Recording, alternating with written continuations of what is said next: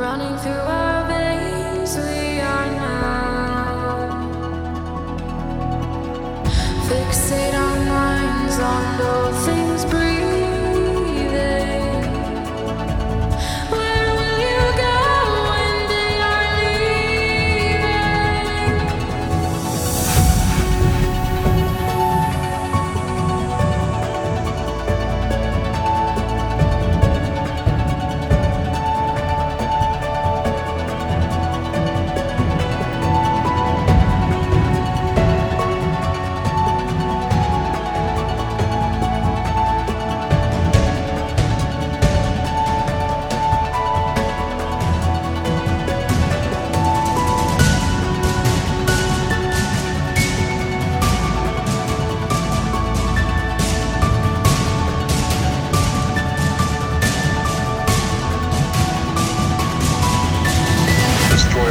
civilization and perhaps our species as well.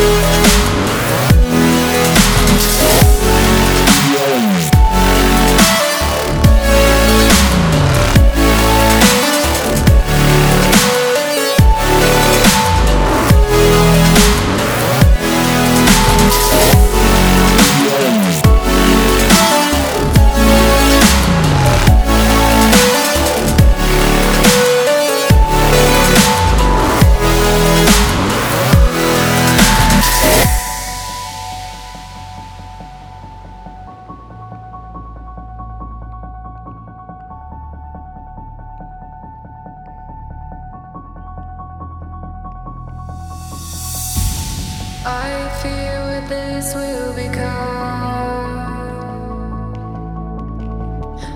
our veins we are now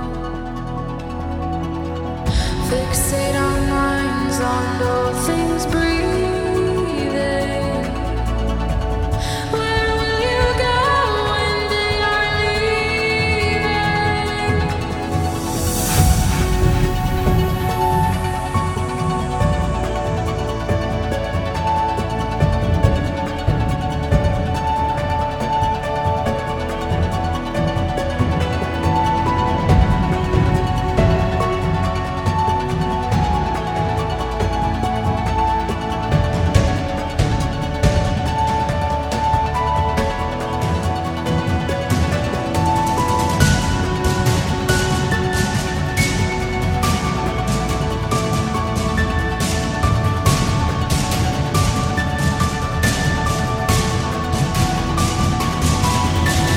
Destroy our civilization and perhaps our species as well.